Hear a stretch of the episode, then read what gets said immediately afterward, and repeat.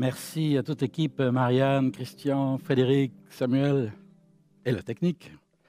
Ces chants porteurs d'espoir et, de joie, euh, ce qui est un petit peu en, décalage.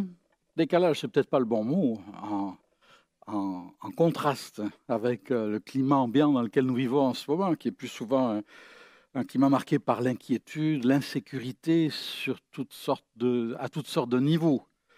Euh, et, pourtant, ces chants ne sont pas juste, euh, comment dire, euh, une tentative de, distiller un petit peu d'optimisme dans nos vies. Ils sont fondés sur, euh, sur notre foi, une foi vivante et vraie qui, qui change notre vie, qui n'est pourtant pas toujours si simple, comme les chants eux-mêmes le soulignent.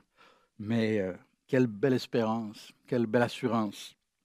Insécurité, quand on parle d'insécurité, on pense de danger dans la rue ou euh, des choses semblables, mais l'insécurité touche bien sûr bien d'autres domaines sur le plan social en ce moment, politique dans bien des, régions du monde, sur le plan sanitaire bien sûr, euh, financier, psychologique aussi, mental même. Et même les mieux lotis d'entre nous, franchement, il y a des moments où avec toutes ces situations difficiles actuelles, on, est un petit peu déstabilisé, reconnaissons-le. Euh, et puis sur le plan de nos émotions aussi, tout, tout y passe, tout y est.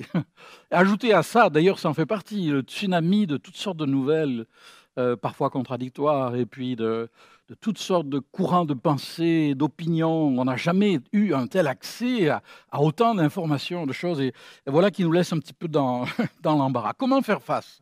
Comment faites-vous face? Bien, j'espère. Il y a toutes sortes de façons de faire face. Je pense à, à M. Winston Churchill, un des plus grands hommes d'État de, du XXe siècle, euh, dont on nous dit que lorsqu'il était chez lui, ce qui n'était quand même pas tout le temps, il faut le reconnaître, euh, eh bien, euh, il prenait deux bains par jour. C'est peut-être une bonne méthode après tout. il savait prendre un tout petit peu de recul, semble-t-il. Et il semble-t-il, d'ailleurs, il travaillait ses dossiers dans sa baignoire, entre autres. vous pourrez toujours essayer. il y a d'autres façons de s'y prendre. Une bonne marche, c'est peut-être plus simple. Hein. Ou de la musique, écouter de la musique. Euh, ça va bien ensemble. Ou une bonne conversation enrichissante avec quelqu'un, j'oserais dire d'intéressant, avec qui on aime parler. Euh, une bonne lecture. Moi, je viens d'en entamer une, euh, un livre de Timothy Keller, un auteur que j'apprécie beaucoup, et je vous encourage à, à, vous procurer de bons livres. On peut vous donner de bonnes adresses pour cela. Euh, toutes sortes de, façons. Et j'ai fait quelque chose, j'ai jamais cru que je ferais une chose pareille. Je suis même allé sur Internet chercher des sites de bonnes nouvelles, parce que ça existe. Et euh, il y en a un qui s'appelle euh, globalgoodness.ca, par exemple, ou .com, et vous trouverez là des choses positives. Non pas du positivisme pour essayer de se mettre la tête dans le sable, pas du tout, mais des, choses réelles qui se passent et qui sont très encourageantes, malgré tout ce courant de morosité. Mais très franchement, ça ne suffit pas. Et quelles que soient les autres façons dont on essaie de faire face à ce climat d'insécurité ambiante, de morosité, euh, on a besoin de plus. On a besoin de, euh, j'ai envie d'appeler ça une corde guide. Vous savez, euh, on raconte, et c'est sûrement vrai au Québec entre autres, hein, que, et peut-être même encore aujourd'hui, dans les fermes, dans, surtout dans les régions les, les plus enneigées, c'est-à-dire pas mal toutes au Québec, mais bon, euh, ou ailleurs au Canada, aux États-Unis et dans d'autres pays du monde euh, nordiques, hein, on, attache, les fermiers attachent une corde à la grange, hein, au mur de la grange, jusqu'à leur maison, pour que, par temps de blizzard, qui n'est pas rare, hein, eh bien, ils ne se perdent pas en chemin. Vous direz comment ils peuvent se perdre entre la grange et la maison? À cause du blizzard. Si vous savez ce que c'est qu'un blizzard, vous saurez vous comprendrez la chose.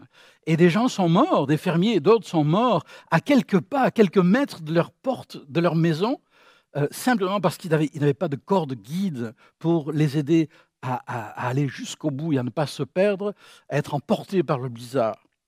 On est un petit peu dans ce cas aujourd'hui. J'aimerais vous dire, ce n'est pas deux bains par jour qui suffiront, ni même une bonne musique. Il va falloir plus que cela. Et nous avons la Bible parole de Dieu, capable de nous donner ce fondement solide, cette corde guide à travers toutes les circonstances, tous les événements. Dieu merci pour cela. Moi, j'y crois, j'y crois vraiment. Euh, la Bible dit d'elle-même qu'elle est parfaitement capable de restaurer l'âme, de rendre sage l'ignorant. En l'occurrence, c'est nous tous. De réjouir le cœur, d'éclairer les yeux. On en a bien besoin aussi. Certainement qu'elle est d'actualité. Ces derniers temps, un texte de la Bible, quelquefois c'est une phrase hein, qui nous interpelle pour les habitués, de la Bible. Euh, quelquefois, c'est un verset, comme on dit, c'est une phrase. Et euh, d'autres fois, pour moi et sans doute beaucoup d'entre nous, euh, d'autres fois c'est carrément un paragraphe ou une partie d'un psaume, plusieurs phrases qui, sont inséparables, un peu comme une grappe. Hein. Et, c'est le cas de ce texte que j'aimerais partager avec vous aujourd'hui, qu'on trouve dans le psaume 36, un texte magnifique s'il en est. Et on va, on va graviter autour, on va butiner, le butiner si j'ose dire, pendant quelques moments. Psaume 36, verset, à partir du verset 8. Combien ta bonté est précieuse, ô Dieu. À l'ombre de tes ailes, les hommes cherchent un refuge. Ils se rassasient de l'abondance de ta maison, et tu les fais boire au torrent de tes délices. Car c'est auprès de toi qu'est la source de la vie, et c'est par ta lumière que nous voyons la lumière. Quel contraste, un peu comme on disait des chants de tout à l'heure, hein, avec le climat ambiant. Combien ta bonté est précieuse, ô Dieu. C'était David qui a écrit ces lignes avec euh, euh, son équipe de louanges, on dirait aujourd'hui. Euh, David était un, homme d'État, c'était un roi, et dans un contexte qui n'avait rien de facile non plus. Et il avait toutes sortes de préoccupations, toutes sortes de choses sur son agenda. Et pourtant, il était oserais-je dire, un contemplatif. Certainement, il l'était. Et il a su trouver l'antidote à l'insécurité ambiante qui était autant celle de son temps que celle d'une autre. Et ma prière pour vous et pour moi, c'est que nous apprenions de cet homme et de ces quelques lignes à nous aussi nous, nous ressourcer et trouver le moyen de faire face. Seigneur, c'est ce que je te demande. Pour ceux qui m'écoutent, pour moi-même, apprends-nous à nous nourrir de cette parole qui change notre vision de la vie, des événements, des circonstances et qui nous donne l'espérance. Amen. J'aimerais partager, ces, revenir sur ces six lignes que vous venez de voir, ces six, euh, six lignes de, de ce texte, quelques phrases à peine, et faire un parallèle avec six textes du Nouveau Testament, six versets pourquoi faire un parallèle? Parce que pour nous, chrétiens, l'Ancien Testament, c'est revenir aux sources, en quelque sorte, euh, à nos racines historiques, mais toujours, nous voulons voir les choses à la lumière du Nouveau Testament, de la personne de Jésus-Christ et de son glorieux message. Combien est précieuse ta bonté, ô Dieu? Premièrement, la table est mise. Hein. Et dans Luc au chapitre 1er, c'est bientôt Noël, on va l'entendre, ce texte sûrement. Il est écrit La bonté du Tout-Puissant s'étend de génération en génération sur ceux qui le craignent. À cause de la profonde bonté de notre Dieu, le soleil levant nous a visités d'en haut pour éclairer ceux qui sont assis dans les ténèbres et dans l'ombre de la mort, pour diriger nos pas sur le chemin de la paix. Quelle parole remplie d'espérance. Il y a quelques jours, le gouverneur de l'État de New York a, dit euh, dans un contexte particulier où les choses s'amélioraient par rapport au virus, à l'aplatissement de la courbe, comme on dit. Hein. Et il a dit ceci mot pour mot, ce n'est pas Dieu qui l'a fait, c'est nous qui l'avons fait avec notre souffrance, avec nos efforts. Et il avait sûrement raison que c'était dû, c'était grâce aux efforts des gens. Mais ce n'est pas Dieu qui l'a fait. Non, ce n'est pas Dieu. Ce sont des hommes, des femmes qui ont, pris des mesures qui s'imposaient, comme on le fait dans, notre pays et dans, le vote sans doute. Euh, ce n'est pas Dieu qui l'a fait, pas tout à fait, non. Ça m'a fait penser à, à un enfant qui apprend à faire du patin à glace ou du vélo, et puis qui pour la première fois se lance, et puis il se lâche, et puis ça y est, là, ça y est, l'élan est pris. Et là, il se tourne vers son père, sa mère, et dit, ça y est, je l'ai fait, c'est moi qui l'ai fait et les parents qui sont là, qui sourient, qui disent Oui, combien de fois je t'ai ramassé par terre avant que tu le fasses hein? euh, Et puis c'est moi qui t'ai payé tes patins ou ton vélo. Et puis euh, c'est moi qui te nourris et qui t'habille, au fait. Euh. et puis c'est quand même nous qui t'avons donné la vie, mais enfin c'est toi qui l'as fait, oui. C'est toi qui l'as fait, mais avec tout ce qu'on t'a donné, ce qui t'a été donné, avec Dieu, c'est un petit peu la même chose. Bien sûr, quand on tourne son dos à Dieu, alors on a l'impression que la bonté de Dieu, c'est de la théorie et qu'il n'y a rien de, bien concret. Euh, curieusement, quand on se tourne vers Dieu, on réalise, on prend conscience que, en fait, tout est dû à la bonté de Dieu. L'oxygène que nous respirons, la santé que nous avons la plupart du temps, la force, la nourriture, la famille, le travail, les plaisirs, le simple fait d'être en vie est dû à la bonté de Dieu. En fait, le fait que Dieu soit bon, c'est déjà très bon, parce que ce n'était pas garanti au départ. Dieu aurait pu être méchant, mauvais, comme certains malheureusement le pensent. Mais non, Dieu est bon. J'ai envie de dire, ouf, Dieu est bon. Sinon, nous serions encore dans une situation bien pire que ce qu'elle est. Mais combien est précieuse ta bonté, ô Dieu. Il est le Dieu qui donne des médecins, qui donne la science aux hommes pour combattre les vaccins. Il est le Dieu qui donne la sagesse aux hommes dont ils ne se servent pas toujours, c'est vrai, mais pour prendre de bonnes mesures, pour essayer de sauver les populations de leur pays. Et Dieu merci pour ce que beaucoup d'entre eux font. On doit prier pour eux. D'ailleurs, on va le faire tout de suite. Seigneur, bénis ceux qui dirigent nos pays, bénis ceux qui cherchent, ceux qui travaillent d'arrache-pied pour, pour créer des vaccins, des solutions, des, éléments de réponse à cette crise mondiale. Bénis-les, Seigneur, dans leur vie personnelle et familiale. Renouvelle leur, leur force et leur intelligence. Et merci, Seigneur, pour la science que tu donnes aux hommes dans ta bonté. Amen. J'aime cette parole d'un autre, psaume qui dit euh, que, en fait, Dieu ne rejette pas notre prière et ne, ne, nous retire pas sa bonté. Si Dieu nous retirait sa bonté, nous serions perdus, nous serions morts, nous n'existerions même pas, même plus. Deuxièmement, non seulement sa bonté est précieuse, mais à l'ombre de ses ailes, les hommes cherchent un refuge. Le parallèle je ferai avec Hébreu chapitre 6 qui dit Il est impossible que Dieu mente. Ça aussi, c'est une bonne nouvelle. Si Dieu est bon et qu'il est impossible qu'il mente, c'est rassurant. Nous sommes puissamment encouragés, nous dont le seul refuge a été de saisir l'espérance qui nous était proposée. Et cette espérance, nous la possédons, comme une encre solide et sûre de l'âme. Dieu accepte, Dieu invite tous les hommes, toutes les femmes, les enfants, les jeunes à se tourner vers lui pour trouver refuge en lui. Évidemment, ça prend une dose d'humilité. Ah ben oui, quand on a besoin de se réfugier quelque part, c'est que ça va mal. Et c'est qu'on ne peut plus faire face tout seul. C'est qu'on a besoin d'un abri, on a besoin d'être secouru, on a besoin d'aide. Et c'est pas facile de le reconnaître. Ça s'appelle la repentance et la foi aussi. Seigneur, je te demande pardon, j'ai voulu me débrouiller tout seul et j'en suis là, mais je me tourne vers toi.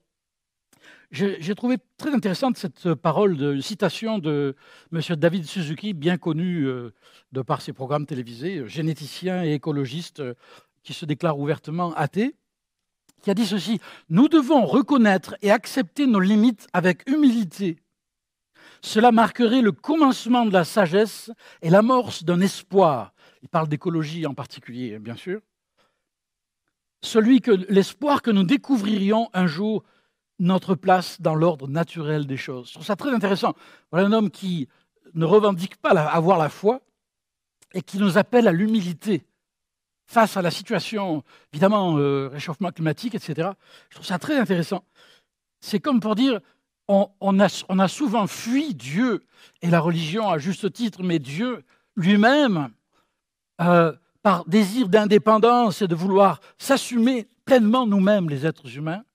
Et ce long chemin, cette pente douce ou raide parfois, nous amène à dire, nous avons besoin d'humilité pour remonter la pente. Bien sûr que nous en avons besoin, que Dieu nous y aide, chacun pour notre part. Les hommes cherchent un refuge à l'ombre de tes ailes. N'ayez pas honte de demander de l'aide à Dieu et aux autres.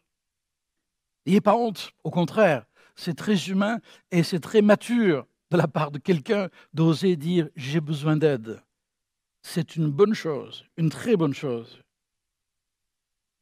Troisièmement, On continue avec notre texte. Combien est précieuse ta bonté, ô Dieu. À l'ombre de tes ailes, les hommes cherchent un refuge et ils se rassasient de l'abondance de ta maison. Je ne sais pas si vous êtes déjà allé dans un refuge en montagne, par exemple, ou autre. Un refuge, en général, c'est assez rustique. Hein. Un refuge, il y a un toit, il y a des murs, il y a, une table, des chaises, des lits, euh, pas sûr qu'il y ait des draps. Un vrai refuge dans montagne, en général, c'était ça, en tout cas, par définition. Alors quand on va dans un refuge, on ne s'attend pas forcément à ce que ce soit splendide. Ici, il est dit, et le texte de Colossiens 2 le dit, on va revenir à cette image du refuge, mais C'est en Christ qu'habite toute la plénitude de ce qui est en Dieu. Tout ce qui est en Dieu est en Christ. Et par votre union avec lui, vous êtes pleinement comblés. Vous avez tout pleinement en lui, car il est le chef de toute autorité et de toute puissance. Si vous êtes chrétien, vous êtes pleinement comblé et vous avez tout pleinement en lui. Il n'y a rien dans sa bonté que Dieu va, retenir et refuser de vous donner dont vous ayez réellement besoin. En son temps, à sa manière, alors le refuge de montagne, oui, c'est rustre, c'est rustique. On y va, on ne sait pas trop ce que... On sait, on sait qu'il n'y aura pas grand-chose. Mais ici, surprise, on cherche refuge auprès de Dieu. Et quand on cherche refuge auprès de Dieu, un peu comme l'histoire du fils prodigue, vous savez, il est rentré à la maison en espérant retrouver un petit job, mais le père l'a accueilli à bras ouverts et a fait un festin pour lui. Et j'aimerais vous dire, Dieu est un Dieu d'abondance, abondance de paix, de sérénité, de joie, de résilience pour tous ceux qui en ont besoin, c'est-à-dire tout le monde. Une abondance d'assurance face aux, circonstances adverses, abondance de grâce et, et de force pour faire face et pour aller plus loin. Oh, merci Seigneur. Il se rassasie de l'abondance de ta maison. Et sa maison, elle est partout où nous sommes si nous voulons bien lui ouvrir notre cœur.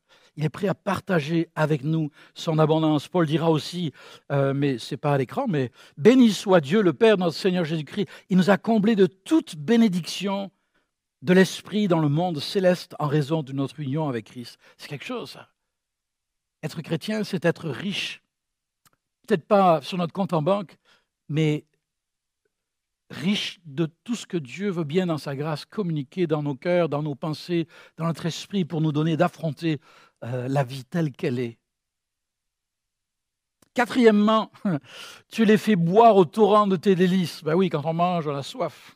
Alors on se rassasie de l'abondance de sa maison, mais aussi on, on, boit, on peut boire au torrent de ses délices. Et l'apôtre Paul dira des siècles plus tard, nous avons tous été baptisés, c'est-à-dire plongés, immergés, submergés dans un seul esprit pour former un seul corps, et nous avons tous été abreuvés c'est-à-dire arrosé, irrigué, imprégné, saturé d'un seul esprit. Tout ça, c'est les nuances un petit peu du, texte grec d'où nous vient cette phrase magnifique. Alors être baptisé, c'est beaucoup plus qu'une histoire de, quelques éclaboussures ou, même d'un plongeon dans l'eau. C'est l'image de toute une vie où Dieu, dans son amour, nous plonge dans sa grâce et, et dans ses richesses et nous donne en abondance tout ce dont on a besoin le torrent de ses délices. Intéressant, le mot délice en, hébreu, euh, c'est le même mot que le mot Éden. Éden dans la Genèse, vous savez, le jardin d'Éden, ben, Éden, ça veut dire délice ou plaisir ou désir. Et ici, c'est au pluriel. Dieu est un Dieu de délice, de désir et de plaisir. C'est lui qui l'a inventé, le plaisir. Pour autant qu'il soit, qu'il soit comme canalisé euh, pour être vécu sainement et saintement, j'oserais dire. Fais de l'éternel tes délices. Euh, Ce n'est pas l'écran, mais je vous le cite simplement. Il te donnera, l'éternel te donnera ce que ton cœur désire. Recommande ton sort à l'éternel. Mets ta confiance en lui et il agira. C'est le psaume 37. Ailleurs, par contre, il y a un avertissement aussi que je vous cite en passant, où il est dit Les hommes, le peuple de Dieu, en l'occurrence c'était Israël, ont méprisé le pays des délices. Ils n'ont pas cru à la parole de l'Éternel. Ils ont murmuré dans leurs tentes. Il n'y a pas que dans les tentes que ça murmure, hein, surtout en ce moment. Ils n'ont pas écouté l'Éternel.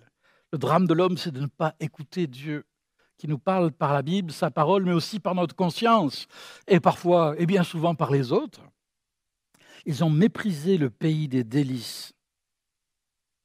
Cinquièmement, car c'est auprès de toi qu'est la source de la vie. Et comment ne pas penser à cette parole de Jésus dans Jean 4, verset 14 Celui qui boira de l'eau que je lui donnerai n'aura jamais soif. Et l'eau que je lui donnerai deviendra en lui une source d'eau qui jaillira jusque dans la vie éternelle. L'abondance, une abondance qui jaillit de l'intérieur. Je suis tombé sur une citation intéressante. Je suis assez fasciné par la découverte euh, dans mon jeune âge de, toutes sortes de citations de gens qui ont vécu des siècles et des siècles avant nous et dont on a souvent une, une image un peu poussiéreuse, c'est le moins qu'on puisse dire. Lui s'appelait Bernard de Clairvaux, il a vécu au XIe siècle, alors je n'étais pas né. Et il a dit ceci, Si tu es sage, hein, montre-toi réservoir et non pas canal. Un canal reçoit l'eau et la répand presque tout de suite. Un réservoir, en revanche, attend d'être rempli et communique ainsi sa surabondance sans se faire de tort. Dans l'Église d'aujourd'hui, nous avons beaucoup de canaux, mais très peu de réservoirs. Ceux qui font ruisseler sur nous les fleuves célestes ont un amour si grand qu'ils veulent se répandre avant d'être remplis. Ils sont plus enclins à parler qu'à écouter, prompts à enseigner ce qu'ils n'ont pas appris, et impatients de diriger les autres, alors qu'ils ne savent même pas se gouverner eux-mêmes. Seigneur, aie pitié de moi, parce que ça a été plus souvent qu'à mon tour mon cas. Apprends, continue-t-il, toi aussi, apprends à ne pas te répandre, à ne te répandre que lorsque tu es rempli. Ne prétends pas être plus généreux que Dieu. Bonne idée. Que le réservoir imite la source. Celui-ci ne s'écoule pas en un ruisseau, ni ne s'étale en un lac avant d'être elle-même saturée. Il n'y a aucune honte pour le réservoir à ne pas être plus généreux que la source. Laisse-toi d'abord remplir et soin ensuite de te répandre. Si tu le peux, aide-moi de ton surplus, mais sinon, ménage-toi toi-même. Parole pleine de sagesse se trouve dans, dans ce temps qu'on vit. D'ailleurs, vous qui m'écoutez, certains d'entre vous, vous vous donniez déjà beaucoup avant ces temps de crise que nous connaissons dans notre société. Et maintenant, avec les besoins qui sont démultipliés, vous vous donnez encore plus et vous vous donnez encore. Souvenez-vous que Dieu veut que vous preniez soin de vous aussi. Et qu'il veut que vous soyez pas juste un canal, un tuyau, mais il veut que vous soyez un réservoir. Il veut que vous-même vous soyez comblé. Laissez-vous remplir tout à nouveau. Prenez le temps de respirer profondément et en même temps d'inspirer, pour être inspiré, d'accueillir en vous l'action du Saint-Esprit qui est capable, par la parole de Dieu, dans un moment tranquille, paisible, silencieux, de, de vous ressourcer, de vous renouveler. On en a tous besoin. Et plus on veut donner, plus on a besoin d'apprendre à recevoir aussi. Et puis sixièmement, ça termine bien, c'est par ta lumière que nous voyons la lumière. Si vous étiez là à ma place, vous verriez plein de lumière, euh, spots de partout. Ah, on est dans la lumière là. Ceux qui me regardent, peut-être un peu moins, mais euh, dans, la salle, mais euh, c'est par ta lumière que nous voyons la lumière. J'aime beaucoup cette phrase. Éphésiens 5 dit Autrefois vous étiez ténèbres et maintenant vous êtes lumière dans le Seigneur. Marchez comme des enfants de lumière. Car le fruit de la lumière consiste en toutes sortes de bonté, de justice, et de vérité. C'est pour cela qu'il est dit, réveille-toi, toi qui dors, relève-toi d'entre les morts, et Christ t'éclairera. Quel appel solennel. C'est par ta lumière que nous voyons la lumière. C'est par la lumière du soleil que nous voyons le jour et que nous vaquons nos occupations jour après jour, même si les jours se rétrécissent en ce moment, sont de plus en plus courts, momentanément. La lumière, quoi de plus précieux que la lumière hein? Même notre corps la réclame, si bien que plus tard dans l'hiver, bon, enfin, on va parler de l'hiver. C'est par ta lumière que nous voyons la lumière. Et Dieu est un Dieu de lumière. C'est la première chose qui paraît dans le récit de la création. Et c'est la première chose qui se passe quand on tourne ses regards vers le Seigneur. Il éclaire notre vie de sa grâce, son pardon, de sa paix. Il fait de nous de nouvelles créatures. Et pour celui qui reconnaît la bonté de Dieu, celui qui se tient auprès de lui et dépend de lui et de sa parole, alors, alors Dieu éclaire son chemin. Oh, c'est souvent juste un pas à la fois. On aimerait bien savoir après-demain, mais Dieu ne nous dira même pas demain ce qu'il en sera. Mais il nous donne tout ce qu'il faut en abondance pour aujourd'hui. Et souvent, si nous nous plaignons de ne pas avoir assez, c'est peut-être parce que nous craignons trop demain. Nous pensons que ce que nous tenons dans nos mains est pour aujourd'hui et demain et après-demain. Alors que semblable à la manne du peuple d'Israël, c'est le pain de Dieu pour aujourd'hui. Il est donc amplement suffisant pour aujourd'hui et demain, Dieu sera au rendez-vous parce que grande et précieuse est sa bonté. Et puis pour boucler la boucle en quelque sorte, c'est comme si dans ce texte qu'on a lu, ce paragraphe, que je vous encourage à relire plus tard, au psaume 36, versets 8 à 10, c'est un petit peu comme s'il y avait une, progression. J'aime y voir une progression. Je vais le dire comme cela. Celui qui ouvre les yeux sur la bonté de Dieu, hein, grande, précieuse est ta bonté. Celui qui ouvre les yeux sur la bonté de Dieu prend confiance et il se réfugie à l'ombre de ses ailes. Et une fois qu'il s'est réfugié en lui, il découvre que Dieu est non seulement un refuge et un abri, mais qu'il est un Dieu d'abondance, qui le nourrit, qui le comble, mais aussi qui l'abreuve, qui le désaltère, et que cette plénitude n'est pas momentanée, mais qu'elle va l'accompagner partout, où qu'il se rende, quelle que soit sa mission dans la vie et ses engagements et, ses responsabilités, avec la certitude, l'assurance que le Dieu de lumière sera toujours faire la lumière en son temps et guider ses pas et, l'accompagner et lui montrer la prochaine étape. Quand on prie Dieu, parce qu'il est Dieu, on voudrait qu'il nous dévoile tout l'avenir. Mais parce qu'il est Dieu, il est trop bon pour. Parce qu'il est bon, il ne nous dit pas tout. Si on devait dire à un jeune enfant de 5, 6, 7 ans euh, tout ce qui risque d'arriver dans sa vie, tout ce qui pourrait arriver, euh, c'est un bon moyen de le, de le, pousser vers une dépression. Euh, parce que la vie, elle a tous ses bons côtés, mais il y aura des bobos aussi, il y aura des drames, il y aura des échecs. Et ça, il n'est pas prêt à l'entendre, il n'est pas prêt à le comprendre, à le saisir. Ça viendra en son temps et il y fera face, avec la grâce de Dieu surtout. Mais Dieu nous donne ce qu'il nous faut pour notre marche. Et il le fait si bien. Et il le fait si bien. J'aimerais conclure euh, et inviter les musiciens à me rejoindre. Mais on va prier ensemble, c'est sûr. J'aimerais vous inviter à, prendre le temps de, faire peut-être un petit retour sur vous-même euh, pendant cette rencontre. Dans quelques instants, encore quelques chants, on va, on va se séparer, on va retourner à nos occupations. Euh, certaines joyeuses, d'autres peut-être plus difficiles, à nos préoccupations aussi, pas juste nos occupations. Ah, mais qu'est-ce qu'il restera? Oh Seigneur, que ta bonté puisse demeurer avec nous. Vous qui n'avez jamais accueilli et, goûté combien Dieu est bon, pourquoi ne pas dire maintenant, Seigneur, j'ai besoin de toi. Je me tourne vers toi. Je veux reconnaître Jésus-Christ comme celui qui a payé le prix à la croix pour mon salut et pour le pardon de mes péchés. Je te donne ma vie. Sois mon Seigneur, mon Sauveur, mon Maître. Éclaire mon chemin, je t'en prie. Et il le fera. Et demandez à un ami chrétien de vous aider à, suivre ce chemin. Et puis, vous qui êtes chrétien, mais peut-être fatigué, accablé par toutes sortes de choses liées au contexte dans lequel on est, que Dieu vous bénisse et vous aide en ce temps particulier. Euh, qu'il vous aide et qu'il nous aide à dire, Seigneur, je m'abandonne à toi tout à nouveau. Non, je n'abandonne pas, je m'abandonne à toi. C'est pas pareil. Non, je n'abandonnerai jamais mon Dieu, qui ne m'abandonnera jamais, mais je m'abandonne à lui. Seigneur, prends ma vie, sers-toi de moi, fais ce que tu veux, dispose de moi, pourvu que ma vie soit une source de bénédiction autour de moi. Pardonne-moi d'avoir trop souvent voulu être un canal ou une source, alors que c'est toi seul qui es la source. Seigneur, fais de moi ce, réservoir qui sera toujours prêt, le moment venu, à être une source, un canal, oui, à ce moment-là, de bénédiction pour ceux qui l'entourent. Renouvelle en moi la joie du salut, l'assurance de ta présence. Renouvelle en moi aussi le goût de lire ta parole et, de me tenir tranquille devant toi pour me ressourcer jour après jour. Père, je te le demande, au nom de Jésus. Amen. Merci. J'aimerais partager avec vous dans quelques instants un, chant, commencer par deux, deux phrases qui sont d'un premier chant, issu d'un premier chant, et ensuite enchaîner avec tout simplement la reprise mot pour mot du, texte qu'on vient de partager.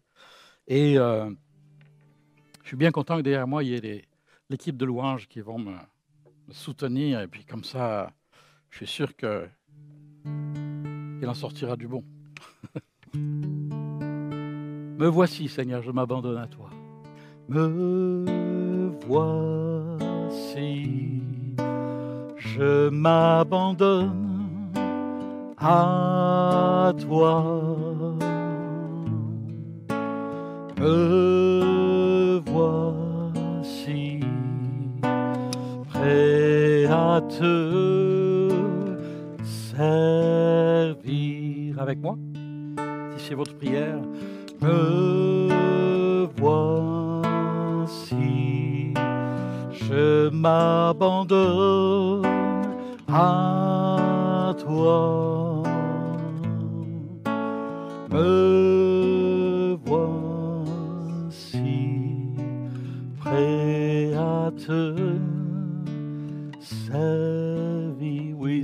Prends ma vie, je t'en prie.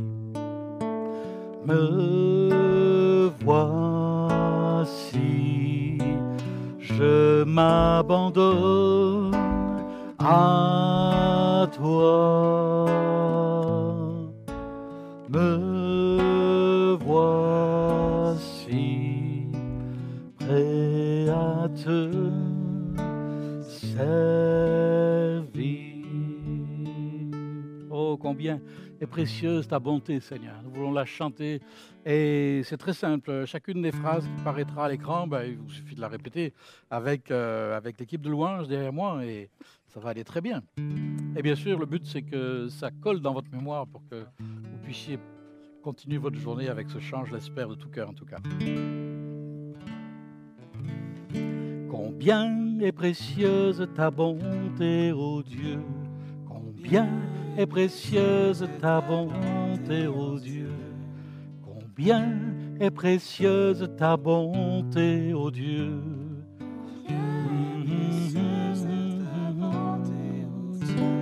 Combien est précieuse ta bonté, ô Dieu. Combien est précieuse ta bonté, ô Dieu. Combien est précieuse ta bonté, ô Dieu.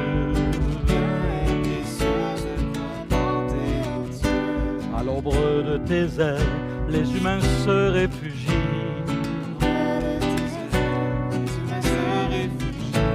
À l'ombre de tes ailes, les humains se réfugient.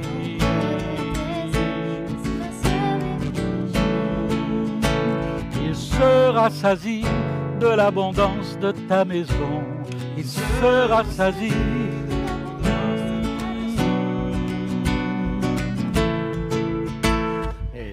les abreuves au torrent de tes délices. Et tu les abreuves de tes délices? Et tu les abreuves au torrent de tes délices? Car c'est auprès de toi qu'est la source de la vie. Car c'est auprès de toi qu'est la source de la vie.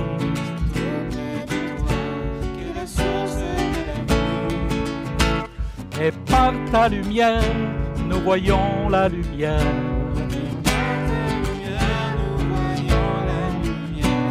Et par ta lumière, nous voyons la lumière.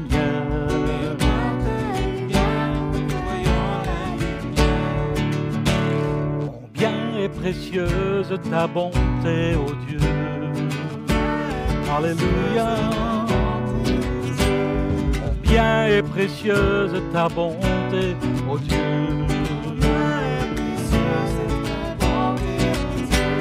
À l'ombre de tes ailes, les humains se réfugient.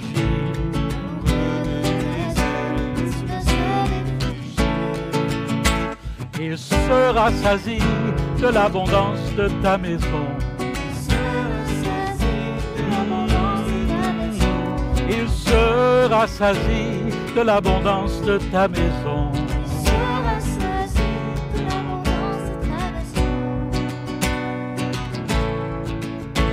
Et tu les abreuves au torrent de tes délices.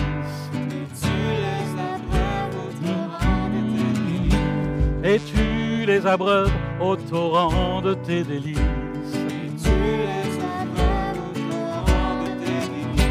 Car c'est auprès de toi qu'est la source de la vie. Qu'est la source de la vie.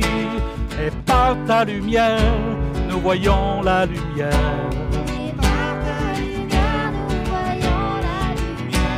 Et par ta lumière, nous voyons la lumière.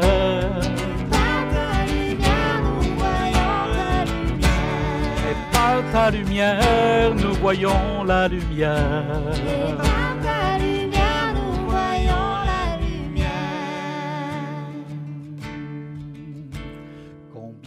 précieuse ta bonté, oh Dieu. Combien est précieuse ta bonté, ô oh Dieu? Combien est précieuse ta bonté, ô oh Dieu. Combien est précieuse ta bonté, ô Dieu? Oh, merci Seigneur pour ta bonté. Aide-nous à la garder bien présente devant nos yeux, devant nos cœurs, par ta parole et ton esprit. Merci Seigneur, et à toi seul la gloire. Amen.